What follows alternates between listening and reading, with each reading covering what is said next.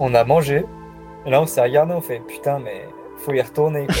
Les deux, on était éclatés. Et on a tapé un fou rire alors qu'il enfin, n'y avait rien de drôle. quoi. On allait à l'abattoir et Les nous, on nerfs. bêtement. C'est les nerfs. Et donc là, ouais, on s'est habillé. Et vraiment, il pleuvait, mais je pense que c'est l'entraînement où j'ai pris plus de flotte sur la tronche en plus. Salut à toutes et à tous, je suis très heureux de vous retrouver pour un nouveau numéro du Let's Try Podcast, le podcast 100% consacré à la pratique et à la communauté du trail running.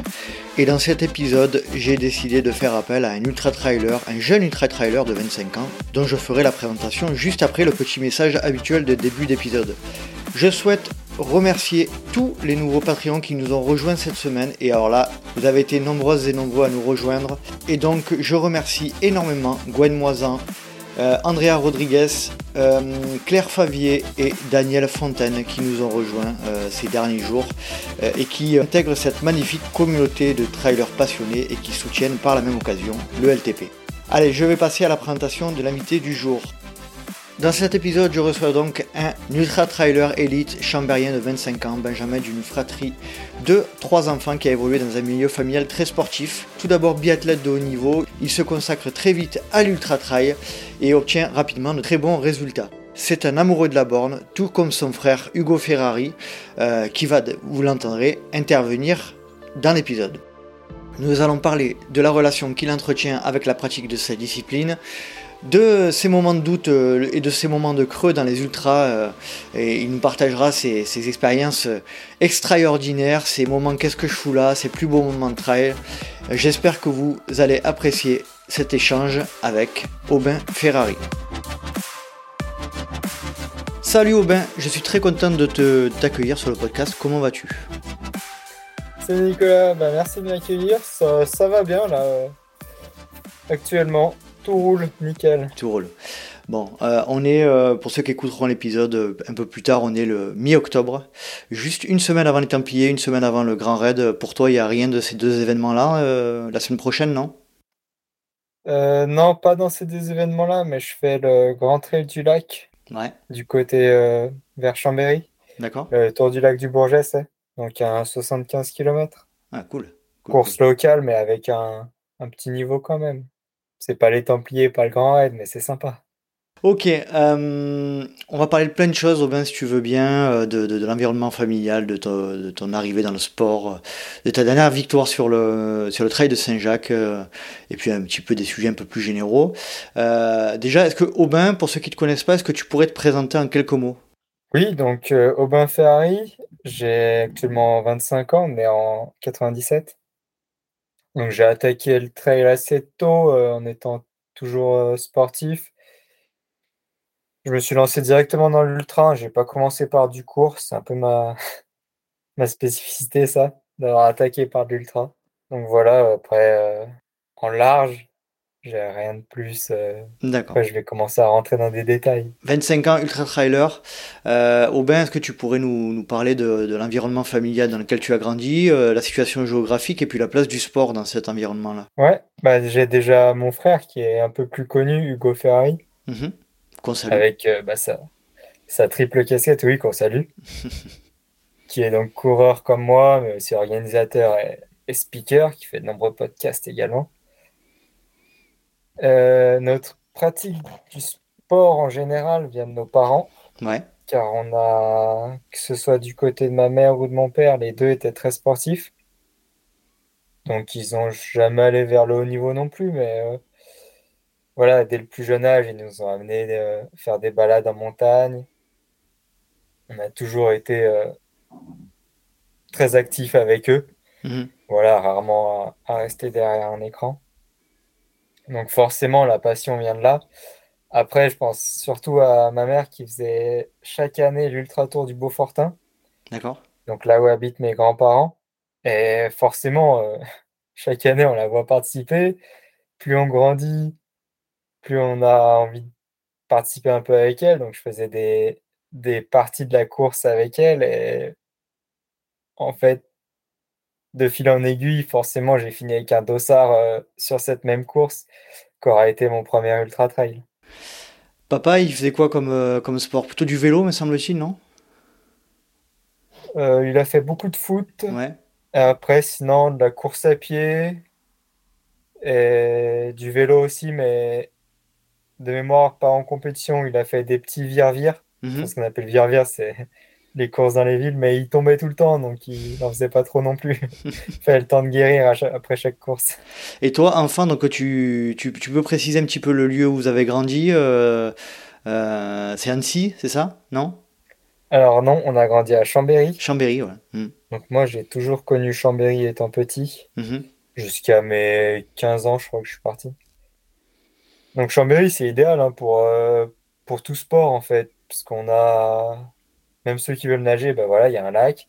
Après, il y a des montagnes, donc c'est pas la haute montagne comme, euh, comme Chamonix, mais franchement, on a déjà de quoi faire. Mhm. Pour le vélo, bah, c'est un cadre euh, magnifique aussi. Donc voilà, ouais, grandir euh, là-bas, c'était, aussi idéal. propice au sport, Mhm. sachant qu'on allait souvent chez mes grands-parents, donc dans le Beaufortin. Et là, c'est le terrain de jeu, il est illimité après une fois qu'on est là-bas. C'est. Euh, t'as toujours été attiré par. euh, Donc, euh, tu nous expliquais que, que t'as, t'as suivi un petit peu les traces de, ta maman, là. T'as toujours été attiré par les sports d'endurance ou t'as fait autre chose avant? Alors j'ai commencé, je pense, comme vraiment beaucoup de monde, par le foot. J'ai fait 8 ans de foot, je crois. Mais en étant petit, j'ai commencé à 6 ans et arrêté euh, 14 ou 15 ans. Qu'après, j'ai commencé euh, le ski de fond à l'entrée en sixième, donc ça doit faire du 11 ans, il me semble. Euh, c'est là que ça a été mon premier sport un peu haut niveau, le ski de fond, où je suis d'abord entré euh, en classe aménagée, donc au collège. Ensuite, je suis allé à l'internat de Moutier, au, au comité de Savoie, où j'ai pratiqué le biathlon. Ça, ça m'a pas réussi par contre. D'accord? Parce que autant la partie ski de fond, ça allait, autant le tir, c'était une catastrophe, hein. Donc après, j'étais revenu sur Chambéry, donc toujours en classe sport, mais un peu moins aménagé, parce qu'à Moutier, c'était vraiment spécial. On avait tout l'hiver, euh, voilà, on n'avait pas cours, quoi, l'hiver. Mhm. Alors qu'à Chambéry, je revenais avec, euh, je sais plus, deux ou trois après-midi de libre par semaine. C'était quoi? C'était un sport étude, un sport étude du coup? Oui, c'était plus le pôle espoir comme à Moutier, mais ça restait un sport-études. Donc j'ai continué le ski de fond en commençant un peu plus le trail, parce que je suis revenu, donc ma seconde première, ça doit faire là, 16 ans, où je suis revenu sur Chambéry. Et donc là, j'ai mixé euh, ski de fond, course à pied. Et à l'entrée, donc euh, en DUT après pour mes études supérieures, c'est là que j'ai totalement arrêté le ski de fond parce que je commençais à trop m'éloigner de mon club, ça devenait un peu compliqué. Et la course à pied, bah, c'est quand même un sport relativement facile, hein. Mhm. Peu importe où on se trouve, euh, on met des baskets, on va courir et, et c'est fait. Donc c'est là que j'ai vraiment attaqué la course à pied. C'est euh, mon entrée euh, Mhm. en DUT. Et euh, quand tu pratiquais la course à pied et que tu étais euh, en que tu la faisais en parallèle du ski de fond, c'était les raisons pour, le- pour lesquelles vous le faisiez, c'était quoi? Pour la préparation physique ou, euh, ou pas? Oui, exactement. Ouais. En fait, donc la saison de ski, elle est assez courte, hein. Elle dure, euh, on va dire, de début décembre, vraiment les premières courses, à, à fin mars. hein. Après, après, les soirées, elles ont commencé, donc en avril, il n'y a plus trop de courses. Et donc tout l'été, enfin printemps, été, automne, en fait, c'est vraiment une préparation axée euh, physique. Donc il y a beaucoup d'autres sports. Il y a de la musculation, du vélo, de la course à pied. Et moi, j'adorais, euh, j'adorais tous ces sports en fait, et je faisais particulièrement beaucoup bah, en course à pied. Je me rappelle d'un, d'une fin d'été où j'étais arrivé avec mon entraîneur, et forcément, il avait regardé nos carnets d'entraînement, et j'avais beaucoup trop d'heures par rapport à ce qu'il avait mis. Ah, déjà, Ça déjà, m'avait surpris. déjà du, un adepte de, de la borne, déjà si tôt. Ouais, bah j'ai commencé tôt la borne, effectivement. Mais ça m'avait surpris de me faire engueuler euh, pour en avoir fait trop, en fait. Je pensais pas. Et euh, donc, euh, en, en complément, dans la préparation physique, donc tu dis c'est à ce moment-là que tu, tu, tu passes complètement à l'IUT, là, euh, complètement euh, sur la course à pied. Tu fais plus que ça, du coup, c'est quoi, t'avais, tu dois avoir quoi, une- une- entre 18 et 19 ans, là, à cette époque? Tu fais plus que ça? C'est ça, j'y rentre à... J'avais un an de retard, je dois y rentrer à 19 ans, je crois, à Mhm. l'IUT. Et tu... Bah, je- en fait, plus que ça en compétition, oui. Mais après, l'entraînement, je pense que j'ai pas 50% de mon entraînement qui est en course à pied, moi. Je fais énormément de vélo et l'hiver du ski de fond, en fait, toujours, mais Mhm. sans course. Mais ouais, sinon, euh, en termes de dossard, à partir du DUT, j'ai fait plus que de la course à pied du trail. ouais. Alors, ce qui est rigolo, on disait un peu en off, euh, toi et moi, on a, le, on a passé le même DUT, le DUT GE2I. hein, euh. Est-ce que, pour pas Mhm. éviter de faire fuir tout le monde, est-ce que tu peux expliquer en quelques, en quelques mots ce que c'est? Alors, c'est génie électrique et, et les I, euh, je sais plus. Informatique industrielle. Informatique industrielle, exactement. Et euh, ouais, c'est un- deux- fait. c'est un deux ans. hein. Alors, moi, j'étais toujours en aménagé à ce moment-là. D'accord. J'ai réussi à gratter ça. Ouais. Donc, ça a été en trois ans pour moi, avec euh, quatre après-midi sur cinq de libre. Donc, ça, c'était c'était vraiment cool. J'étais bah, du côté d'Annecy, justement. Donc, encore un cadre euh, splendide. Et donc, le DUT GE2I, c'est quoi? Bah, c'est surtout de l'électricité, en fait. Et euh, une partie informatique, mais que moi, ça m'intéressait pas beaucoup, par contre, l'informatique. Donc, je serais pas le meilleur pour en parler. Mhm. Mais c'est... Ouais, si on aime coder ou qu'on aime l'électricité, franchement, euh, c'est intéressant comme jeu, de... comme DUT. Euh, j'aimerais qu'on parle, si tu veux, bien de. Tu en as parlé euh, juste en début de l'épisode, de la, de la relation avec, euh, avec Hugo, avec ton frère. Vous êtes uniquement deux frères hein, dans la famille, si je dis pas de bêtises. Non. Non? On a une sœur, Ah, désolé. personne ne le sait. Ah, d'accord, d'accord. Je, je savais pas. D'accord. Quel âge a-t-elle? Elle est plus jeune que vous? Elle est. Non, elle est entre nous deux. Elle est Elle entre a vous deux. 28 ans. Comment ça se passe la relation sportive là, les relations de manière générale dans la, fr- dans- entre frères et sœurs du coup euh, dans, dans ces jeunes, jeunes années là au niveau sportif, il y a, il y a quoi? Il y a de la compète, y a, comment ça se passe?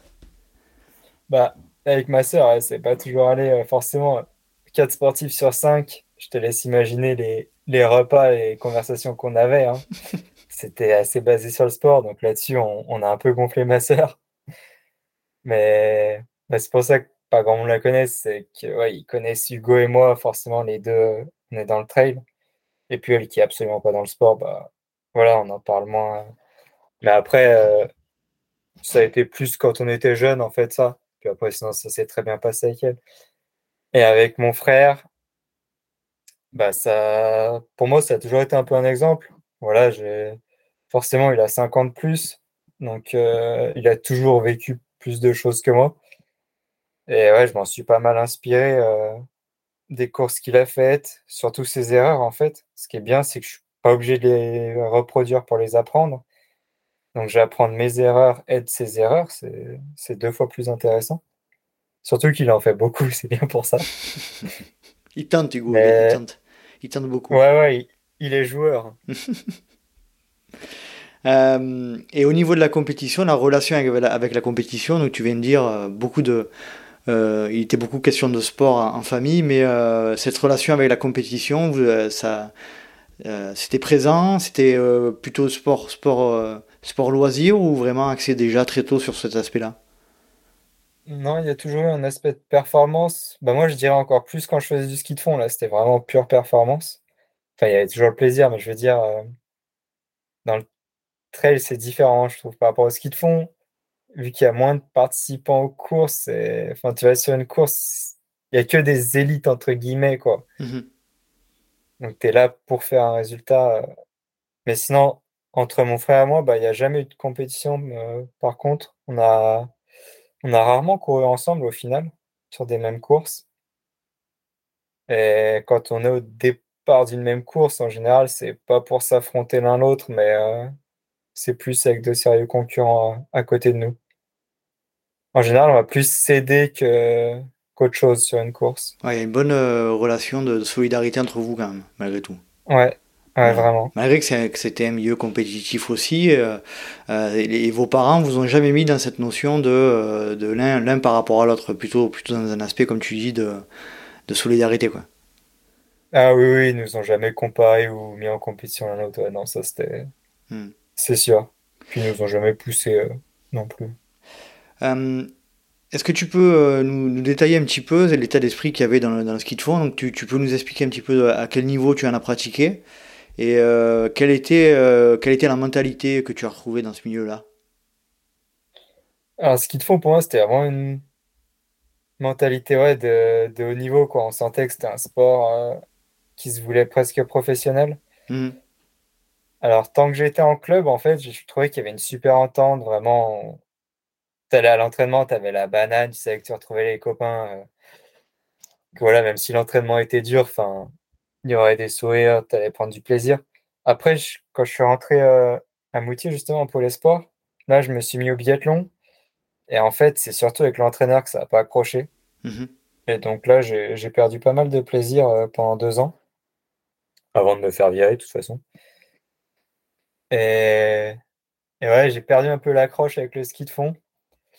Donc même en revenant après sur Chambéry, où j'ai retrouvé euh, mon entraîneur, donc un, super type, et que j'ai retrouvé euh, bah, les copains du club, j'ai fini mes années de lycée en fait en continuant un peu la compétition, mais c'était déjà un peu moins du haut niveau. J'avais perdu, euh, perdu cette envie. Mais toujours, euh, toujours un moment de plaisir. Puis comme je l'ai dit, euh, je continue l'hiver à faire des entraînements parce que vraiment pour moi c'est un sport, c'est top quoi en complément. Ah bah c'est clair, c'est clair, c'est clair. C'est un sport porté, ça, ça, sollicite plus ou moins, on va dire, on va dire, on va schématiser, hein, mais plus ou moins les mêmes groupes musculaires que le trail. Euh, sans les mhm. impacts. Donc euh, on en reparlera un petit peu plus tard euh, sur l'aspect entraînement, mais c'est vrai que c'est c'est l'idéal. Ouais, t'as perdu le goût, t'as perdu le goût du ski de fond, et, et, petit à petit tu t'en éloignes, mais malgré tout on comprend que voilà, ça reste toujours une, pratique qui te, qui te, fait, qui te fait vibrer, j'imagine, quand, tu la pratiques. toi derrière, quand, à quel moment tu te dis, euh, voilà, là je, suis définitivement passé dans le trail, dans la course à pied? Déjà, est-ce qu'il y a eu une, une, une passerelle entre, le, euh, entre course à pied et trail ou est-ce que tu es passé directement au trail? Euh, Non, bah, les deux dernières années de lycée, justement, quand je reviens à Chambéry, je fais les deux. Parce que bah, quand je fais mon premier ultra trail, je fais encore aussi du ski de fond en compétition. Donc, ouais, pendant deux ans, je pratique les deux. Qui, se pratique très bien parce que le trail, tu peux, si tu fais que l'été, euh, je veux dire, ça, ça pose pas de soucis par rapport au ski de fond. Après, forcément, les saisons, elles s'arrangent de plus en plus. En trail, si tu fais que ça, hein, on voit des, des saisons qui commencent en janvier et qui, enfin, en fait, des fois, qui terminent pas, quoi. Ça s'appelle plus des saisons, c'est du non-stop. Mmh Mais euh, ouais, pendant deux ans, je pratique encore les deux avant euh, ouais, vraiment de basculer dans le trail en DUT. Alors, tu as, une, une histoire un peu particulière avec ce sport? Parce que je pense que tu dois être un des, un des, sportifs les plus précoces euh, dans, le, dans l'ultra trail, puisque l'ultra du Beaufortin, tu le fais en juillet 2016. Euh, tu dois avoir quoi À peine 20 ans, même pas? J'avais pas 20 ans en fait, j'avais 19 ans. Ouais, 19 ans. c'est la spécialité, c'est. Vas-y, vas-y, vas-y, vas-y. En fait, là-bas, euh, alors si au début l'organisateur il respectait les codes FFA, mm-hmm. Et donc chaque année, je me disais, allez, plus que trois ans, plus que deux ans. Et en fait, euh, un an avant, il a changé le règlement. Il a mis, bah, à partir de 18 ans, vous pouvez participer. Du coup, bah, que je me suis inscrit à mes 19 ans. J'ai pas, j'ai gagné une année. Parce que tu peux préciser le règlement FFA, qui, qu'est-ce qui stipule sur l'âge? Alors, de mémoire, il stipule que jusqu'à 20 ans, tu peux faire des 25 km à 20-20 ans, j'ai plus les chiffres en tête. Et à partir de 20 ans, tu passes de 25 à nos limites. C'est magnifique. D'accord. Euh, donc ton premier ultra à, à, 19 ans. Euh, ça, m'intéresse de savoir deux choses. Pourquoi tu, tu veux euh, directement te confronter à l'ultra Alors je crois que tu as fait le Grand Raid 73 quelques mois avant, j'imagine, en préparation. mais pourquoi tu veux, tu veux immédiatement te mettre à l'ultra? C'est quoi l'objectif recherché? Ouais, juste le Grand Raid 73, j'avais fait le petit parcours. le petit ou le, le 23 et demi, ouais. Hmm. Ouais, voilà. Euh, en fait, je veux pas me confronter spécialement à l'ultra. C'était vraiment l'ultra tour du Beaufortin qui m'intéressait euh, plus que l'ultra en soi. Mhm. C'est ouais, comme je l'ai dit, chaque année, je voyais ma mère le faire, mon frère qui l'avait fait, si je dis pas de bêtises, en 2014, ou pareil, j'avais fait la deuxième moitié avec lui. Et donc vraiment, moi, j'attendais qu'une chose, c'est d'avoir l'âge pour, euh, pour pouvoir le faire à mon tour, parce que chaque année, je les voyais le faire et, ça me donnait vraiment envie. C'est pas l'ultra qui m'a attiré. C'est vraiment cette course qui m'a attiré en premier. Hmm. Est-ce que tu n'as pas été confronté à, des gens qui t'ont dit euh, écoute, euh, Aubin, euh, c'est peut-être un peu tôt, tu étais entouré par un entraîneur ou pas du tout à cette époque? Non. je réfléchis, mais je crois pas que j'avais d'entraîneur. Enfin, j'avais toujours mon entraîneur de ski. Ouais. Mais qui était donc plus l'entraîneur du club, quoi, pas un entraînement, pas un entraîneur personnel. Mais sinon, non, j'étais pas trop, pas trop coaché ni conseillé à ce moment-là. Et tu, et tu rencontres des gens qui te, qui te déconseillent un petit peu d'aller si loin, si, si tôt? Ou pas du tout? Alors, non, mais après, j'ai. Qui me déconseille, non. Mais mes parents, ils m'avaient dit, ouais, voilà, de pas en faire cinq par année. Mais d'en faire un, en fait, ça les choquait pas plus que ça. Donc euh, après, de mémoire, j'ai personne qui me disait non, fais pas ça, euh, c'est une connerie. Non, j'ai jamais eu de frein là-dessus. D'accord. Euh, dans cette année, là, on voit d'après tes résultats que tu, tu, cours quand même beaucoup en compétition, une dizaine d'épreuves en 2017, également en 2018. Euh, tu es un peu sur des formats toujours un peu différents. Tu commences par l'ultra, mais derrière, on voit que tu fais du 30, du 40, du 50, du 80. Euh, c'était quoi la logique d'organisation à cette époque-là, des années 2017-2018, euh, dans, dans, tes saisons? Tu avais un, objectif de, de, structuration d'entraînement, de, de, saison ou pas du tout? C'était euh, un peu à l'envie? Alors non, en général, je prépare toujours ma saison novembre-décembre par là. Mmh donc avec euh, deux ou trois objectifs majeurs, donc qui sont en général entre 80 et 120 km.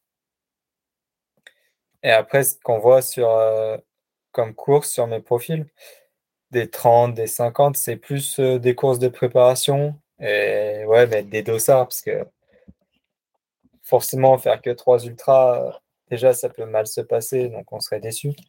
Et l'heure de rien, je prends pas mal de plaisir aussi sur des plus courts. Donc j'aime bien en mettre euh, quelques-uns dans la saison. Ça remet un peu de vitesse et, et, ça te remet à ta place, surtout quand tu vois la vitesse des autres. Ouais. ouais. Mais malgré tout, toujours avec cette envie de. de, Enfin, toi, tu sens au fond de toi que le, truc, ton truc, c'est l'ultra, quoi. Ton truc, c'est la, c'est la borne. Ouais, c'est ça. Alors, pour certains, ce ne sera pas de l'ultra, parce que mon truc, c'est vraiment 80 à 100. Mhm. Donc, pour moi, c'est de l'ultra. Pour d'autres, c'est. C'est la limite, hein. D'après la définition de l'ultra, c'est la limite. Ouais. Mais ouais, c'est c'est vraiment ça ma passion. Euh, et là où je prends le plus de plaisir, en fait. C'est les courses vraiment où, je kiffe, euh, où je me sens le mieux. C'est ça, c'est des 80 à 100 km.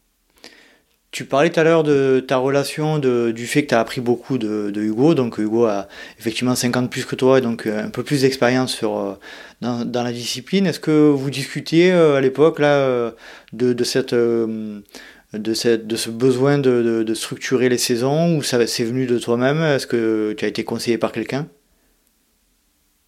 Alors je me rappelle plus exactement, mais c'est sûr que mon frère il m'a toujours quand même pas mal conseillé. Euh, après j'avais vu bah, lui ce qu'il avait fait aussi, euh, comme j'ai dit en fait ses erreurs. Hmm. Voilà, à chaque fois qu'il a voulu enchaîner, il s'est cramé, il se ratait. Donc ouais, j'ai d'un côté il m'a conseillé, d'un autre sans le vouloir, en fait, il m'a montré euh, ce qu'il fallait faire et pas faire aussi. Mhm. Et donc ça, ça a été vraiment ma structuration, je crois, 2017-2018 euh, et 2019, il me semble, où j'avais mes trois très longs en objectif par an et où ça marchait vraiment bien. Donc après, j'ai toujours voulu continuer avec ça. On voit que sur l'Ultra Tour du Beaufortin, quand même, la première année, donc tu n'as pas 20 ans, tu fais 9e quand même, sur, une sur à peu près 200 participants. Donc c'est euh, quand tu fais cet ultra-là, le premier que tu fais, tu te dis, euh, ah ouais, est-ce que tu avais un objectif et est-ce que tu étais satisfait du résultat? Alors j'y suis sans objectif, vraiment, je partais pour euh, plus une longue randonnée qu'autre chose. Hmm. Puis donc j'étais parti doucement, hein, forcément. Et petit à petit, en fait, je remontais, puis ça allait bien. Je retrouvais des amis le long du parcours. Et ouais, ça s'est fait vraiment, euh, ça s'est déroulé tout seul, quoi, ce premier ultra. à un moment, j'avais doublé Sanjay Sherpa, donc pour moi, c'était vraiment un Lidl euh, en 2016. Je mhm. connaissais personne sauf lui euh, quasiment dans le trail. Donc j'étais tout content d'avoir doublé Sanjay. Bon, au final, j'ai fait une hypothermie, il m'a redoublé alors que j'étais euh, sous des couvertures dans un ravito. Mais non, ouais, c'était. J'étais parti tranquille, sans aucun objectif. Et vraiment, c'était. Je sais plus, j'ai dû mettre 15 heures à peu près, 15 heures de régal. 15h47, exactement. Donc, euh, ouais, c'est, c'est une belle première expérience. À ce moment-là, tu te dis, euh, ouais, il y a moyen, euh, avec si peu d'expérience, je, suis quand même capable de faire une belle course. A priori, en relative gestion, malgré ce problème d'hypothermie. Mais tu te dis, à ce moment-là, il y a moyen de, ouais, de, de faire des perfs ou de, ou de faire quelque chose dans cette discipline-là. Tu te le dis immédiatement? Bah, non, pas plus que ça pour faire des perfs, mais j'ai senti que j'avais accroché avec cette discipline. J'avais pris vraiment du plaisir et je m'étais pas dit, voilà, je vais devenir un des meilleurs euh, Français ou mondiaux. Je m'étais dit, ah ouais, ça vraiment, c'est top, quoi. Je kiffe. Euh. tu vois des paysages, c'est splendide, t'es dans la montagne. C'était, j'avais surtout pris du plaisir, en fait, et c'est ça qui m'a attiré plus que la perf. Est-ce que dans ces deux, trois premières années, là, euh, mis à part ce premier ultra qui était, que tu nous l'as dit, hyper important pour toi, euh, ces deux, trois premières années, là où tu débutes la discipline, est-ce que tu as un ou deux moments où tu, qui t'ont marqué? Des victoires, des, des moments bah, particuliers l'année d'après, justement, sur l'UTHG, donc l'Ultra Tour du Haut-Gifre. Ça devait faire 90, je crois. C'était ma première victoire. À Samoins Ouais. Mhm. Il me semble bien que c'était en 2017, l'année d'après. 2017, ouais, juin. Et ouais, ça, c'est vraiment ce qui m'avait marqué, parce que bah, déjà, je m'y attendais pas. Ouais. 85 km, 6000 de dénivelé, tu finis premier, effectivement, 12h07. Ouais. Et là, pareil, hein, j'avais pris euh, du plaisir toute la course. Il y a eu une montée où je m'étais senti mal, mais sinon, vraiment, j'avais adoré. Et ouais, à l'époque, je m'entraînais, mais j'avais pas de structure ni rien en trail, quoi. Je courais bêtement. Euh, je courais beaucoup, mais sans faire de spécifique ni rien. Et je crois que c'est à partir de là, après, où j'avais pris un entraîneur et que c'était devenu un peu plus structuré et que j'allais plus vers la perf qu'autre chose euh, après cet ultra-là. Ça a été un peu le tournant. Qu'est-ce que hum, tu penses, bon, mis à part le fait que tu as été quand même assez haut niveau en, ski de fond, donc j'imagine que ça a dû bien développer ta caisse, surtout à l'adolescence, parce qu'on rappelle que c'est à l'adolescence que les capacités, euh, notamment le VO2, se développent. Euh, qu'est-ce qui a fait en sorte que tu sois en capacité, un an après ton début, là, de, de, gagner, euh, de gagner un ultra comme l'Ultra Tour du Haut-Gifre C'est quoi C'est génétique C'est tes capacités C'est quoi, d'après toi? Je pense c'est toutes les heures que j'ai pu faire euh, pour le ski de fond, en fait. Parce que vraiment, j'avais des volumes par rapport à mon âge qui étaient assez monstrueux. Ouais, l'été, je faisais des mois plus de 100 heures, alors que j'avais 16, 17 ans, même pas. Donc, euh, je pense que tout ce volume-là, en étant vraiment jeune quand même, c'est ça qui m'a permis d'être performant pour l'ultra. Parce que forcément, euh, faire autant de volume, ça veut dire s'entraîner aussi sur fatigue. Et donc, euh, au final, passer la mi-course sur un ultra, tu vois les autres qui commencent à tirer la langue, alors que moi, c'est là où ça va le mieux. Pour moi, c'est vraiment toutes les heures que j'ai pu faire euh, en entraînement, en amont du ski de fond, mhm. qui m'auront servi pour, euh, pour mes premiers ultras, c'est sûr. Est-ce que tu as réussi à analyser, alors ça fait, on va pas faire psychologue, hein, mais euh, à analyser pourquoi si jeune tu avais cette envie, cette volonté de faire, alors à un âge où, de manière générale, hein, les, les, adolescents notamment, sont pas forcément euh, enclins à faire autant de volume, autant de sport. Est-ce que tu as essayé de voir pour quelles raisons euh, tu voulais euh, aller au-delà, même en termes de kilométrage, en termes de volume horaire Tu as essayé de comprendre ça? Non, pas spécialement. Après, vu que j'étais dans un environnement sportif, bah, déjà avec la famille depuis tout petit, et au niveau des études, bah, de la sixième, donc 11 ans, jusqu'à la fin de mon DUT, qui a dû être à 22 ans de mémoire, où j'ai toujours été en classe aménagée euh, avec des sportifs. Donc, ouais, j'ai connu un peu tous les sports. Forcément, ouais, c'est... dans un milieu qui fait beaucoup de sport. Donc, en fait, quand tu as du temps, c'est pas tu vas jouer à la play avec un ami, c'est tu vas courir, faire du vélo avec un ami. Donc, ouais, ça, ça faisait monter les heures euh, comme ça en fait. C'était, même pas voulu ou quoi que ce soit. C'était vraiment par plaisir. euh, voilà, je recevais un message, euh, tiens, tu vas aller rouler. Hop, je prenais mon vélo, puis je partais rouler avec un ami. C'était, Ouais, c'était ouais, l'environnement, c'est penser. l'environnement qui t'a qui t'a favorisé ça en fait. Ouais, exactement. C'était pas voulu hein, de faire autant d'heures si jeune, mais vraiment, il y avait le plaisir qui allait avec. ça se faisait tout seul, quoi. Tout à l'heure, tu disais que euh, à partir de cet ultra trail du haut gifre et, et cette victoire, tu te dis bon, euh, euh, surprenant, mais bon, je, voilà, j'ai quand même gagné un ultra, donc ou le début d'un ultra, voilà, il y a, quand même quelque chose à faire. Tu te dis il faut que je me fasse accompagner. Quand tu commences à te faire accompagner par un coach, c'est quels sont les premiers euh, les premières incohérences que tu constates par rapport à, à la manière dont tu t'es entraîné avant? Euh, bah, la première grosse, grosse différence, c'est surtout qu'on a fait euh, des intensités. Ouais. Moi, c'est vraiment le truc que, que je faisais pas trop tout seul. En général, ouais, c'est t'as pas envie quoi, de te faire mal. Tu veux juste courir par plaisir. Donc ça, ouais, ça a été le premier gros changement. Après, sinon, on a peut-être réduit un peu en horaire, mais pas, tellement non plus. Euh, on a bien gardé le mixte vélo-course à pied, donc euh, franchement, à part les intensités, j'ai pas eu un énorme bouleversement avec un entraîneur. Juste, ce qui était spécial, c'était vraiment de suivre un plan d'entraînement, mais encore que j'avais l'habitude avec le ski de fond. Donc, euh, j'ai pas eu de changement majeur en fait, hormis les intensités. Euh, tu peux nous donner le nom? C'est encore ton entraîneur aujourd'hui ou la personne qui s'est occupée de toi à cette Non, époque? ça allait plus, c'était Nicolas Martin. D'accord. Et on est allé euh, bah, jusqu'au Covid, puis bah voilà, le Covid, une nouvelle fois, est passé par là. Mhm. Là, actuellement, j'ai plus d'entraîneur. T'as plus l'entraîneur. Ok. Tu, tu comptes en reprendre un ou tu es bien. euh, tu, je pense que tu as une bonne connaissance de, tu, de, de la physio, de, de la séance de l'entraînement. Tu, tu, tu penses rester seul ou tu, penses en reprendre un? Non, je vais, je vais rester seul euh, au moins un grand moment. En fait, j'ai essayé de reprendre après avec Nicolas Martin. Mais euh, voilà, ce qui est différent, comme j'ai dit tout à l'heure, j'ai été en section sport avec du temps pendant plus de 11 ans. Donc là, c'est facile en fait. Tu as un plan, Mhm. tu as toute ton après-midi pour caser la séance. Voilà, tu la fais quand tu veux. Si tu es fatigué, tu fais une sieste, tu vas après. Et en fait, depuis que j'ai commencé à travailler, bah forcément, il faut y aller le soir. Et euh, des fois, il y a des séances, c'était forcément hein, pour aller euh, vers le haut niveau, tu as des séances dures.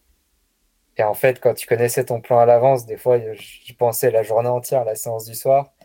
Tout ça pour au final la commencer la bâcher direct parce que ça allait pas. Mhm. Et petit à petit, en fait, j'arrivais vraiment pas à suivre le plan. Donc j'ai dit, bah là, c'est, plus la peine, quoi. J'ai un plan d'entraînement, mais je fais une séance sur, euh, sur cinq comme il faut. Et j'ai dit, bah, je vais, je vais continuer tout seul euh, à l'envie, selon le ressenti euh, le soir. Et toi, d'après toi, cette façon de fonctionner fonctionne, euh, enfin, est plus adaptée à ta manière de, de voir le sport? Bah, actuellement, pour moi, en tout cas, c'est ce qui me correspond. Parce que vraiment, j'ai, j'ai des hauts débats assez prononcés. Donc, euh, ouais, suivre un plan d'entraînement, j'y arrive vraiment plus du tout. Donc, ouais, c'est, ce qui me correspond actuellement d'être, euh, d'être en solo. On a l'impression quand même malgré tout que toi aussi, euh, alors je dis aussi par rapport à Hugo, hein, mais les- le cadre ça vous embête un peu, beaucoup, parfois, de manière gén- générale. Est-ce que, est-ce qu'on peut dire que t'aimes bien avoir cette liberté de manière générale, que ce soit dans l'entraînement ou dans la vie, euh, t'es quelqu'un qui est assez indépendant? Ouais, c'est sûr, j'ai, les cadres, ouais, j'ai jamais trop aimé ça. J'aime bien faire euh, ouais, un peu ce que je veux, en effet. Mais non, après, il en faut quand même hein, du cadre, je Mhm. dis pas.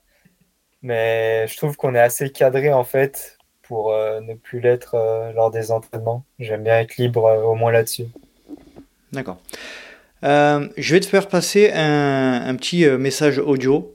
Je te laisse l'écouter et tu me, tu me tu réponds à ce qui, ce qui t'est adressé. Salut Nicolas, c'est Hugo. Excuse-moi, j'ai beaucoup brassé là en début de semaine parce que je suis entre deux week-ends de trois jours d'animation, ce qui est toujours un peu délicat. Et donc, je n'ai pas une, mais deux questions pour Aubin. Tu seras ravi. Alors la première question, ce serait de, de lui demander Euh, voilà Aubin, maintenant que tu es installé euh, avec ton, ton nouveau travail euh, chez nos, nos, amis suisses et que tu as un, un emploi du temps plutôt régulier, est-ce que tu envisages de reprendre un entraîneur pour remplir de manière intelligente les créneaux alloués à la course à pied que tu t'es autorisé chaque semaine? Et ma deuxième question, ça va être alors Robin, toi qui es un coureur euh, très doué en, montagne, notamment dans les enchaînements de montées longues et raides, tu as vu au Trail du Saint-Jacques que finalement tu pouvais gagner la course, hein, déjà avec euh, un concurrent comme Samir Tazi qui, qui a peut-être plus de qualité de vitesse que toi. Le temps était bon, 13 heures pour faire 125 km et 5000 mètres de dénivelé. Tu as abordé cette course sans aucun entraînement spécifique euh, lié à la vitesse ou au travail de la foulée. Euh. Est-ce que tu te dis pas que finalement tu, pourrais être un coureur complet et accéder à des très jolis événements, comme par exemple le Grand Trail des Templiers euh, fin octobre, qui est quand même, quelque chose à vivre une fois dans, la vie de trailer? Donc pour la première, la première réponse, bah, tu, tu viens de la donner. Hein en ce qui concerne l'entraîneur, tu confirmes? Ouais, en fait, par rapport à Sylvie, alors certes, un emploi du temps, euh, ouais, il est calé, mes journées, c'est. En termes d'heures, c'est toutes les mêmes, on va dire. Mais en termes de d'activité physique, euh, c'est complètement différent, vu que je travaille pas en bureau. Et ouais, il y a des journées, vraiment, je suis, je suis claqué, sauf que je peux pas le prévoir à l'avance pour un plan d'entraînement. Donc, vraiment, là-dessus, je préférerais rester libre au niveau de l'entraînement, ouais. Je compte pas du tout reprendre l'entraîneur. D'accord. Et la deuxième question, la deuxième question, avant si tu veux bien euh, d'y répondre, je vais juste euh, euh, introduire le sujet et dire qu'effectivement tu as tu as remporté le Trail de Saint-Jacques récemment, hein, qui faisait partie des, des, qui était un UTMB World Series aux côtés de, de Samir Tazi qu'on salue. Est-ce que tu peux du coup répondre à la question de, de, ton frère par rapport à cet aspect de, de, de trailer complet que, que tu pourrais être, enfin que tu es? Ouais, alors je suis pas vraiment complet quand même. C'est vrai que dès qu'il y a du roulant, euh, je suis assez ridicule par rapport aux autres euh, qui auraient une cote similaire à la mienne. Mais euh, non, j'y travaille. Chaque hiver, je me dis, tiens, je vais faire de la vitesse. Puis ouais, les derniers hivers, j'ai pas eu de la chance. Je me suis vachement blessé quand même les hivers. Et là, j'ai attaqué un cycle justement pour essayer de gagner en vitesse parce que l'air de rien, ça m'intéresse quand même de de bien courir à plat. Donc après, des courses comme les Templiers, je sais pas. Actuellement, c'est pas celle qui me vendent plus de rêves. Mais euh, en tout cas, travailler ma vitesse et être quelqu'un d'assez performant euh, à plat, ça oui, je, suis en train d'y travailler. C'est vraiment quelque chose qui me tient à cœur euh, de progresser là-dessus, parce que c'est vrai que c'est vraiment l'axe de, de progression où j'ai le plus à gagner. Parce que comme mon frère l'a dit, quand il s'agit de marcher en montagne ou de courir vite dans des descentes, ça, ça va. Mais ouais, quand c'est du roulant, euh, je tire un peu la langue quand même derrière les autres. Pourtant, euh, le trail du Saint-Jacques, on va y revenir un peu plus en détail juste après, mais le trail du Saint-Jacques, c'est pas quand même considéré comme un, comme un trail montagnard. Il y a quand même, de, moi qui l'ai fait, qui ai fait le marathon, euh, il y a quand même de belles portions roulantes hein, sur cette, cette course-là. du coup, tu t'es pas senti, tu t'es senti diminuer sur les portions plates? Euh, ouais, j'ai quand même souffert derrière sa mère, mais c'est. Pour moi, c'est différent en fait après la vitesse sur un ultra, parce que là, typiquement, euh, les portions plates, je crois qu'à la fin, on était à 12. Mmh Donc à 12, oui, quand même, j'arrive à y aller. C'est Moi, là où j'ai du mal, c'est plus les départs qui se font à, plus de 16 km/h. Là, typiquement, le Grand Trail du Lac qu'on va faire avec mon frère dimanche, on part, c'est 10 km de piste cyclable à plat. Mmh et lui, il me dit, bah, on va partir à 3 minutes 50 au kilomètre, donc à peu près 15,5 km heure. Et ouais, déjà, rien que ça, ça me fait peur. Alors qu'aller à 15,5, euh, je pense que n'importe qui avec plus de 800 de côte, euh, ça le fait doucement rire, quoi. C'est facile. Mhm. Mais euh, il le dit souvent, ton frère, dans ses podcasts, il dit que tu es effectivement très, très, très efficace sur les sur les, les portions très raides en, marche bâton. ça vient là encore de, de, ton historique passé en montagne et les longues heures que tu as passées en montagne, je pense ça vient des heures en montagne, mais je pense aussi que ça peut venir du ski de fond en vrai, parce que le geste, euh, similaire. l'air de rien, il est assez semblable. Hein. Mhm. Donc, ouais, il y a ça qui peut aider. C'est vrai que j'ai jamais vraiment pu expliquer pourquoi ça allait beaucoup mieux euh, quand je marchais avec mes bâtons par rapport à courir à plat, mais c'est vrai que c'est quelque chose où je suis vraiment à l'aise par rapport, euh, par rapport aux autres. En général, les courses, il faut monter descendre. Bah, typiquement, avant Saint-Jacques, j'avais fait oui, il s'appelle Ultra Tour du Môle parce que c'est une montagne, donc on fait les trois côtés, mais ça fait 35 euh, km, je crois, mmh avec 3500 de dénivelé. Et là, en effet, euh, tu fais que marcher en montée, et, puis bah, descendre, ça aussi, ça va. Et ouais, c'est les courses où je me sens le plus à l'aise, celle-là. Mais ouais, je l'explique pas vraiment parce que l'air d'un, à l'entraînement, je fais beaucoup de dénivelé, mais je passe pas non plus mon temps à faire des allers-retours en montée-descente. Mais ouais, c'est pour moi, ça viendrait plus du ski de fond en vrai, cette aisance. Et cette, euh, ça, alors ça viendrait du ski de fond, tu penses techniquement, c'est-à-dire l'utilisation des bras principalement? Tu penses que c'est ça? Alors l'utilisation des bras, ouais, je suis quasiment sûr que ça vient du ski de fond, ça. Parce que là, euh, le geste, ouais. Et après, je me dis que les muscles, en fait, peuvent aussi avoir été formés au ski de fond. Les muscles qui servent justement à la marche. Ouais. D'accord, d'accord, intéressant, intéressant, intéressant. Euh, est-ce que tu peux revenir un petit peu plus en détail sur, euh, ce trail de Saint-Jacques qui reste malgré tout, je pense, euh, tu peux me dire si je me trompe, mais ton plus beau résultat, hein, puisque en plus ça te qualifie directement pour l'UTMB en 2023. Est-ce que tu peux nous, donner un petit peu, nous faire nous repasser un petit peu le film de, cet événement-là? Ouais, le train de Saint-Jacques, donc ça a été un de mes objectifs en 2022 là. Mon premier, si je dis pas. Non, mon deuxième ouais, de l'année. Tu peux repréciser le format? Alors, c'est 125 hmm. km et en dénivelé, ça devait faire 5300, euh, je crois. J'ai plus le chiffre exact en tête, mais entre 5000 et 5005. Mhm.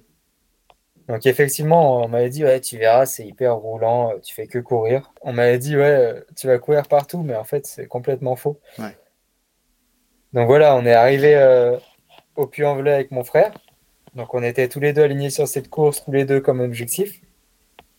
Donc on s'était dit, on va partir ensemble. Moi j'aime bien passer avec lui puis dire, bah, je reste avec toi le plus longtemps que je peux. quoi. Parce qu'en général quand même il est meilleur que moi. Donc on a fait euh, tout le début de course ensemble. C'est parti vraiment tranquille. Puisqu'il n'y avait pas de gros favoris en fait. À la base il devait y avoir Dylan Bowman mais qui n'est pas venu. Donc on s'est retrouvé avec un groupe d'amis. Samir, il est parti devant lui par contre, il n'a jamais été avec nous. Donc on part tranquillement euh, départ 11h la nuit. Euh, les points à monter, je trouve que ça va assez vite, mais voilà, je m'étais dit, tu restes avec Hugo, donc je suis quand même resté avec Hugo, même si je trouvais que ça montait vite. Et après, à partir euh, de deux heures de course, j'ai rapidement eu mal au ventre. J'arrivais plus trop à me nourrir. Donc là, je faisais un peu le yo-yo. Quand j'avais très mal au ventre, j'étais obligé de marcher. Donc mon frère, il partait. Après, ça allait un peu mieux, je revenais. Et au final, euh, j'arrivais à me nourrir exclusivement de coca au ravito euh, grâce à mes parents et de bananes pareil au ravito. Et ce qui m'a sauvé, c'est que les ravitaux étaient assez rapprochés. Ah, peu, quasiment à chaque heure, en fait, il y en avait un. Donc, euh, le fait de me nourrir que sur le ravitaillement avec du coca et une banane, c'est, ça a fait que j'ai quand même pu faire ma course sans grosse fringale. Et donc, voilà, à faire yo-yo avec mon frère. On était en deuxième et troisième position. Euh, il n'y avait que Samir qui était tout seul devant. Mais il n'a jamais été très loin. Je crois qu'il a eu 5 minutes d'avance au maximum. Et euh, kilomètre 50, c'est là où je pars euh, devant mon frère. Ce qui me... Je suis le premier surpris parce que vraiment, j'ai très mal au ventre. Je pars et je me dis, tiens, bah, je vais essayer de rattraper Samir. On m'avait annoncé 3 minutes au ravitaillement. Donc là, une grosse montée, euh, je me dis génial. Par contre, j'ai pas mes bâtons. C'est vrai que ça me dérange que j'ai pas de bâtons en montée. T'avais pas pris des bâtons? Bah non, on m'avait dit, tu verras, on court partout. Ah oui. En fait, on court pas partout. c'est super raide par moment. C'est clair, je confirme. En fait, tu as la première partie où tu fais que courir. Mais après, avec la fatigue, plus vraiment la deuxième partie, c'est des grosses rampes. Hein. C'est très raide, je trouve. C'est jamais des grosses montées.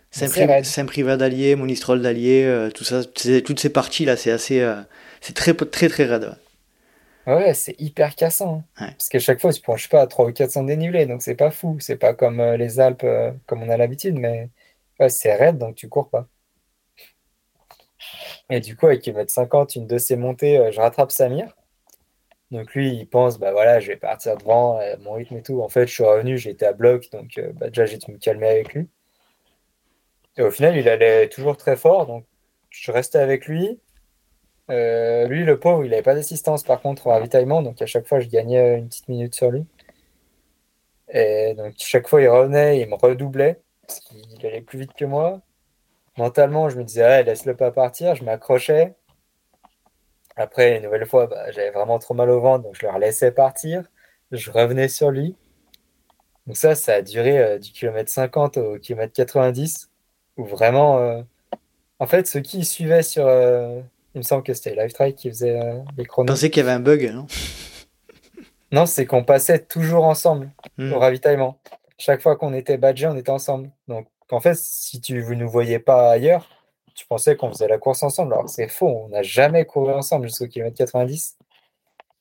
Et après, c'est là que, ouais, un peu les deux euh, épuisés à faire. euh, Ouais, c'était pas un rythme régulier, quoi. Du coup, ça accélérait, ça ralentissait. Et ce kilomètre 90 euh, où il y avait plus que la longue descente et le long plat, quoi, pour rejoindre l'arrivée. Je crois qu'en en 30 km, il devait y avoir 500 mètres de dénivelé, il me semble. Mhm. C'était l'horreur pour moi. Et c'est là qu'on a décidé, en fait, euh, un peu de faire course commune, mais avec comme objectif, euh, bah déjà à condition qu'il n'y en ait pas un qui explose, euh, voilà, parce que l'autre allait pas attendre non plus. Et avec comme objectif les 13 heures, en fait.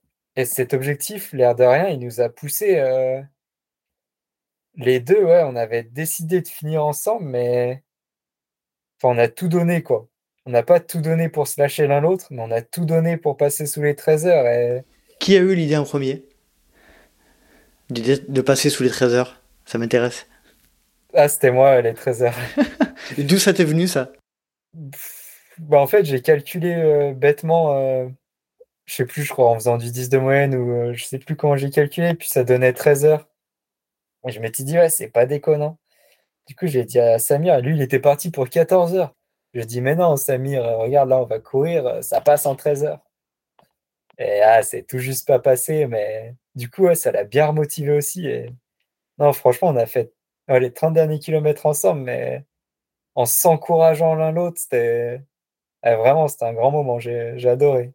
Puis on a fini, euh, bah, ceux qui ont vu les photos de l'arrivée, je pense que on n'a pas fini au ralenti pour finir ensemble, quoi. Les deux, on a fini à bloc et on a tout donné. Sacré moment. Hein. J'en parle avec Samir dans l'épisode que j'ai fait récemment avec lui. euh, effectivement, euh, ben, lui pour lui aussi, hein, c'était un, un sacré moment de partage avec toi et il en parle avec euh, beaucoup d'émotion. Ouais, non, c'était. On était tous les deux mal et franchement, il n'y avait même plus d'adversité. C'était on s'encourageait pour arriver ensemble à notre objectif commun, quoi. C'était, non, j'avais trouvé ça beau. ouais. Est-ce que tu peux dire euh, que c'est ton plus beau moment de trail? Le deuxième. Ah, allez, vas-y. Ah, le plus beau, c'était quand même quand j'ai fini mon premier euh, l'Ultra Tour du Beaufortin. Ouais. Tu peux te ouais, préciser quand je l'ai fini, euh, bah, l'année en 2016, quand j'ai Mm. terminé euh, ouais, le premier ultra, et vraiment, après 15 heures, je n'ai jamais fait d'effort si long, et ouais, il y a tout a- C'était magnifique, quoi, pour moi.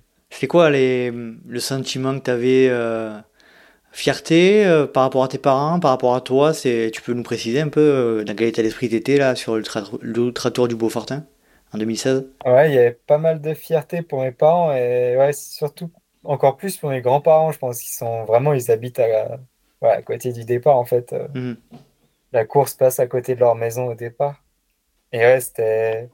bah, mon grand-père était dans l'organisation euh, pendant beaucoup d'années. Donc ouais, c'était vraiment une fierté par rapport à eux. Où j'avais accompli ouais, le tour euh, de leur massif. Mhm. C'est chez eux.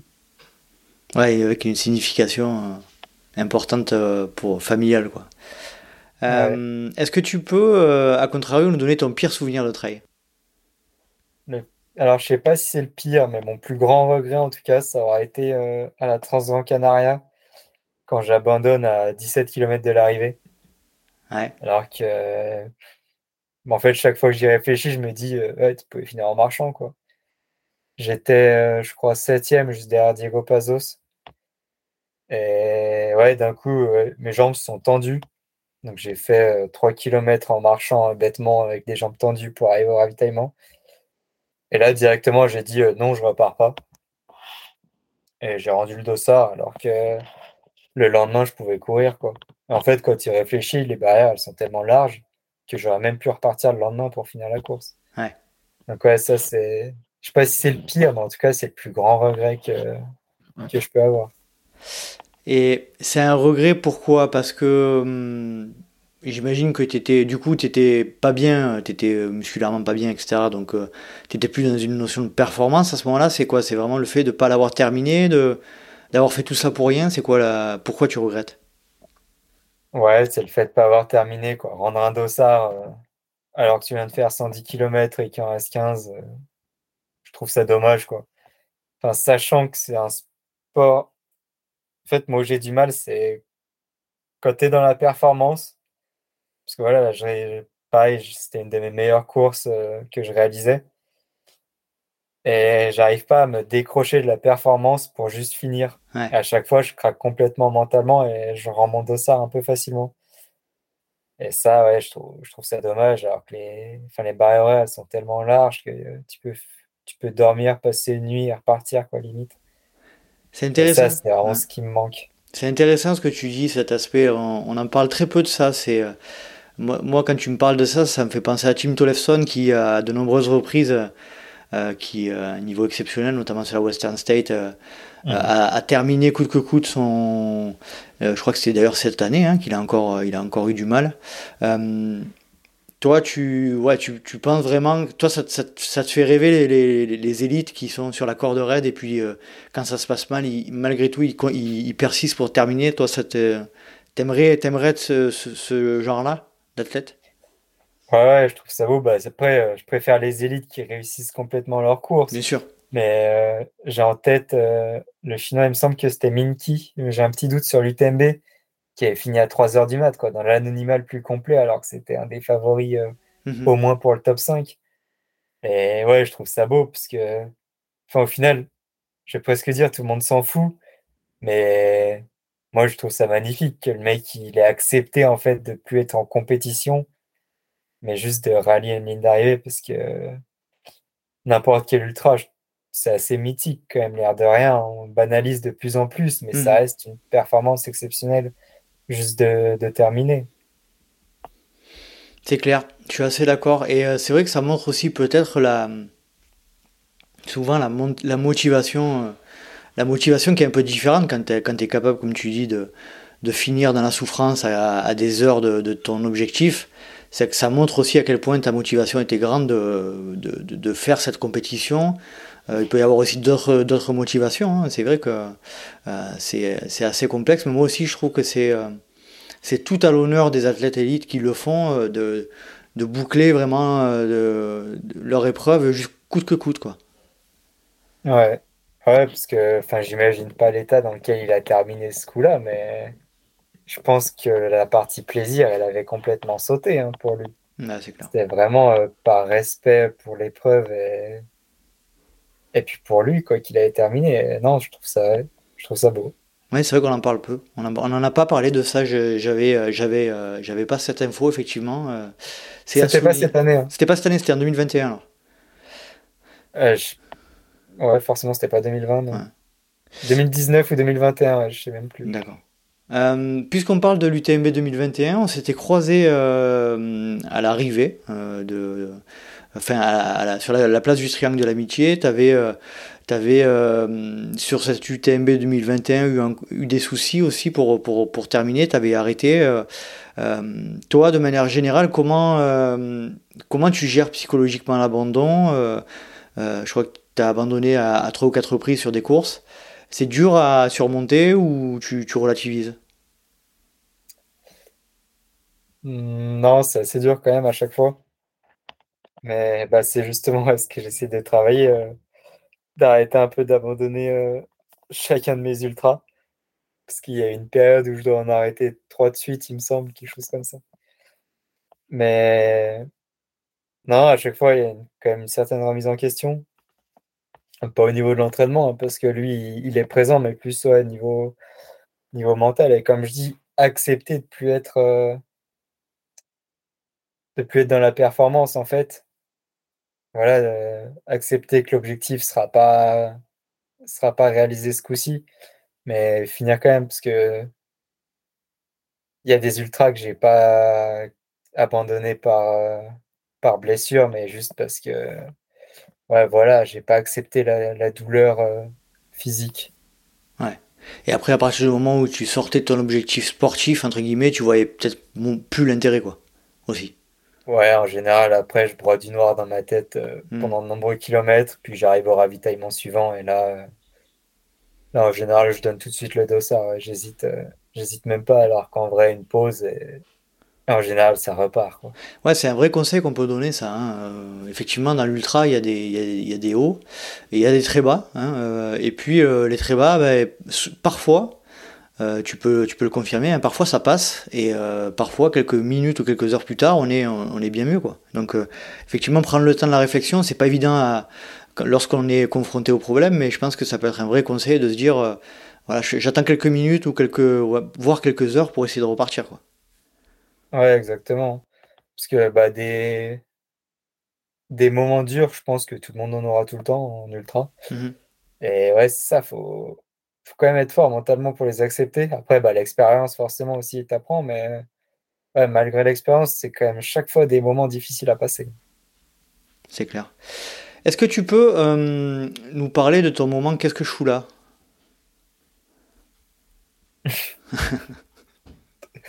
Ouais, euh, je vais réfléchir. C'est plus souvent aux entraînements le qu'est-ce que je fous là par rapport à, la course. Euh, ouais, le pire qu'est-ce que je fous là, c'était bah, encore une fois avec mon frère. On avait fait une course à Montreux. Donc c'était euh, deux heures de route de chez nous, ouais. C'est Diego qui l'organise. Chez l'ami Diego, exactement. On avait fait le 50. Alors j'ai plus l'année exacte en tête. Il me semble que c'était en 2018 on fait le 50 km, ou 2019, parce qu'après je me blesse. Ouais, c'est ça, 2019. Ouais, 2019, juillet 2019. Et donc on fait 54 000 de mémoire. C'est ça. Donc vraiment, euh, ça reste quand même une petite boucherie. Hein. Donc on se fait ça la journée. On mange là-bas, on prend la voiture, on rentre sous des trompes d'eau, des orages. Et là, en fait, euh, le coach de mon frère, donc Patrick Bringer, lui avait remis une séance à faire euh, le soir enfin soir-nuit, où il fallait refaire 3000 mètres de dénivelé positif. Donc là, on est arrivé chez nous. Il faisait. Ça devait être 19h ou 20h.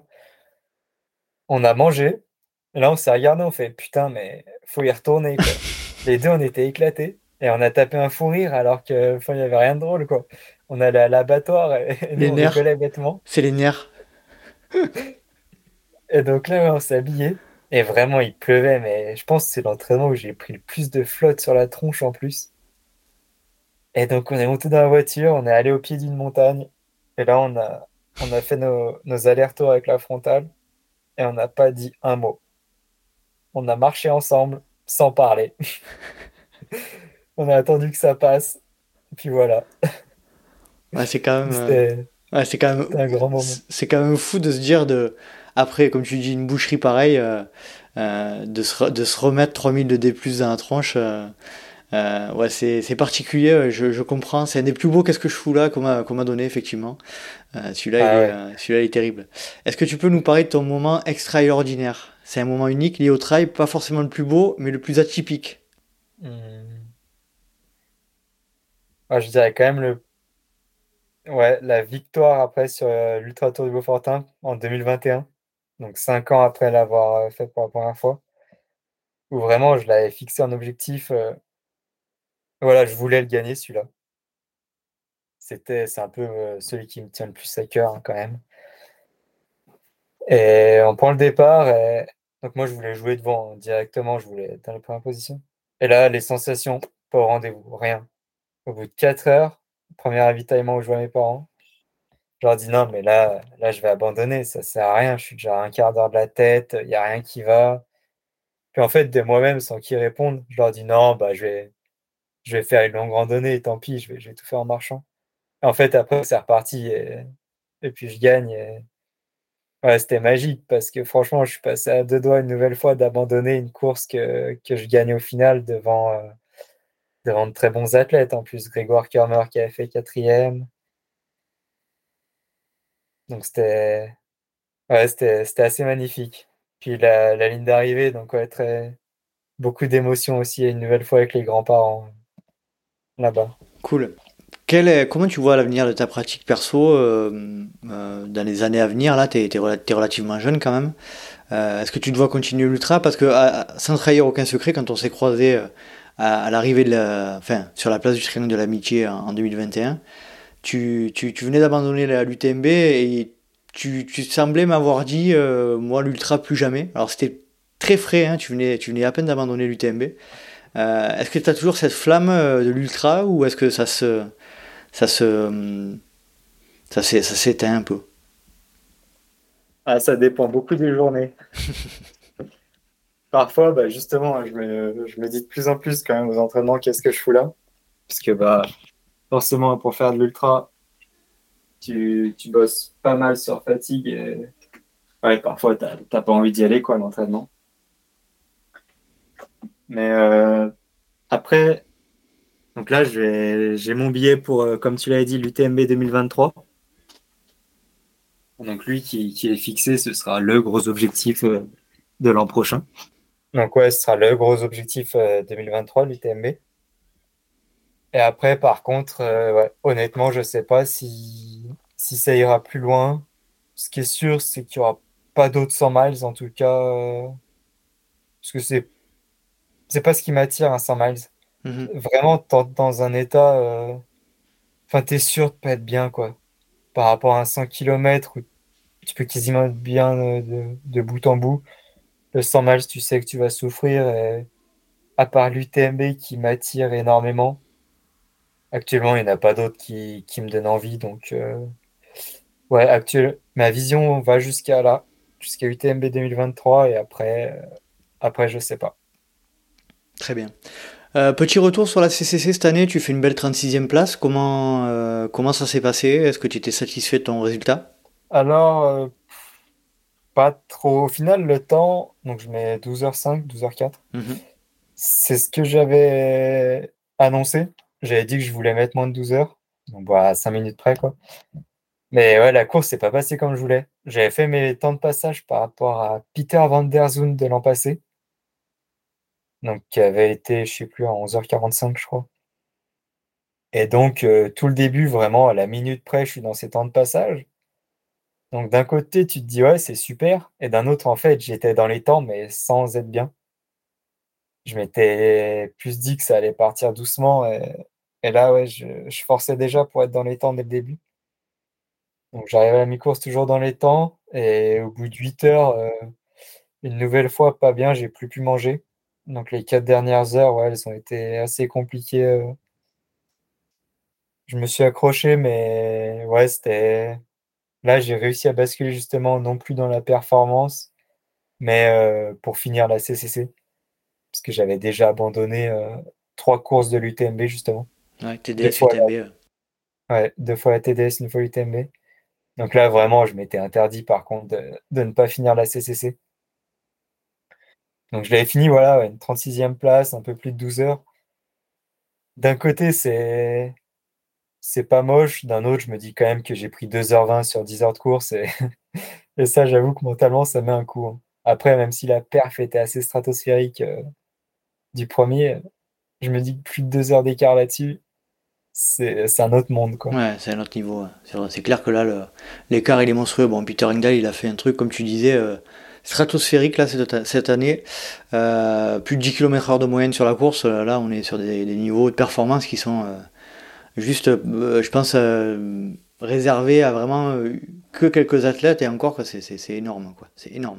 Tu disais l'année prochaine peut-être l'UTMB, euh, donc euh, tu disais de manière générale aussi que les formats plus courts correspondent mieux, entre 80 et 100.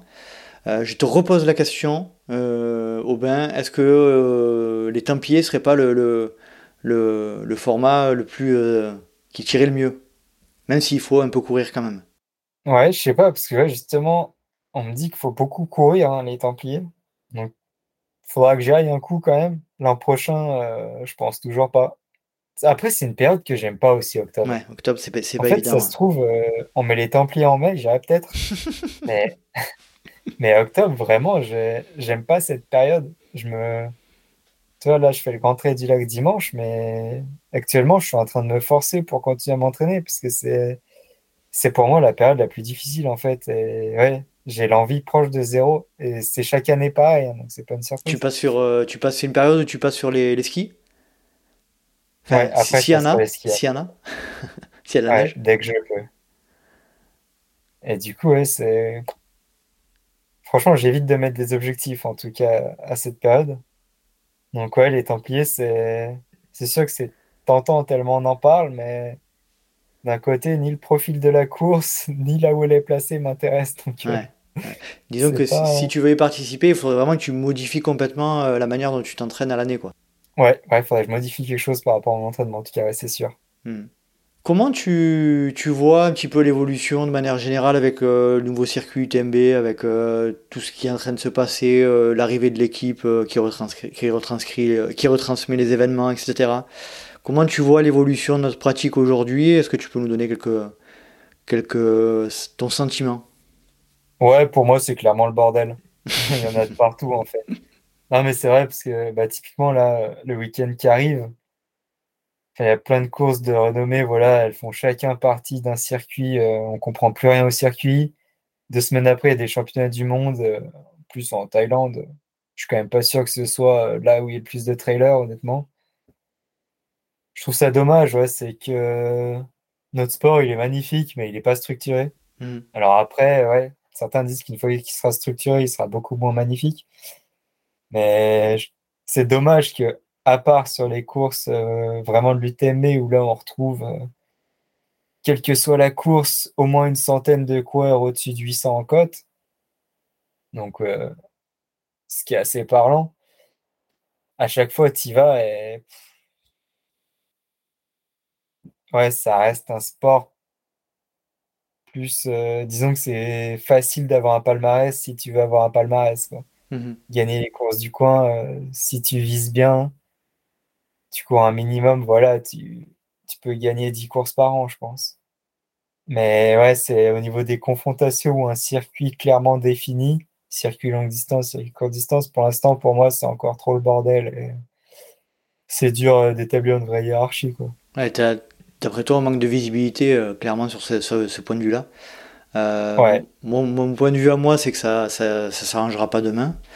Euh, il y a des, la, fédération en charge de la, du trail et de la course en montagne essaie de se moderniser un petit peu, mais voilà, je pense que on, va tout droit vers une, de mon point de vue, une, une, augmentation de la présence des, des, courses des circuits privés aussi. Il n'y a pas de raison qui qui fusionnent avec des circuits fédéraux parce que c'est voilà, c'est le jeu du business aussi et c'est un peu normal. Donc voilà, je pense que moi de mon point de vue, on, on va pas vers une réunification, ça c'est clair. Ouais, c'est sûr. Hein. Puis après, du coup, on les connaît hein, maintenant les courses où, où, il y a du niveau, donc pour se, se confronter aux meilleurs. Mais ouais, ce qui est dommage, c'est qu'ils n'aient pas fait un, circuit avec ces courses. Très bien, très bien, très bien. On va arriver tout doucement à la fin de l'épisode. Euh, qui tu souhaiterais entendre dans le podcast qui n'est pas déjà passé? Alors il y a 150 invités, hein, donc il euh, faut bien faut viser juste. Hein. T'as fait Kevin Didier? Pas du tout. Ah bah Kevin Didier, très intéressant son histoire en plus. Vas-y, raconte-nous, tease-nous tease -nous un peu le, truc là. Bah autant, tu vois, moi je suis né euh, dans une famille sportive, j'ai toujours connu le sport. Lui, c'est-à-dire qu'il y a ah, j'ai plus l'année en tête, mais euh, il y a quelques années, il a divisé son poids de corps par deux. Mhm. Voilà, c'était quelqu'un d'alcoolique qui mangeait beaucoup aussi. Et puis maintenant, bah voilà, c'est sa passion de courir dans la montagne. Il vit à Chamonix. Ouais.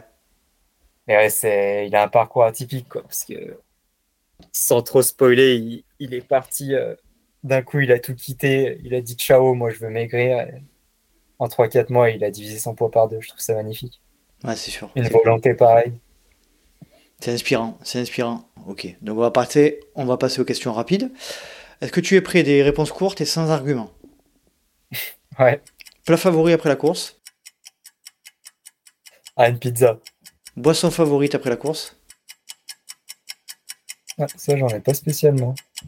Ah, pas Je droit. pas mal Coca Zéro.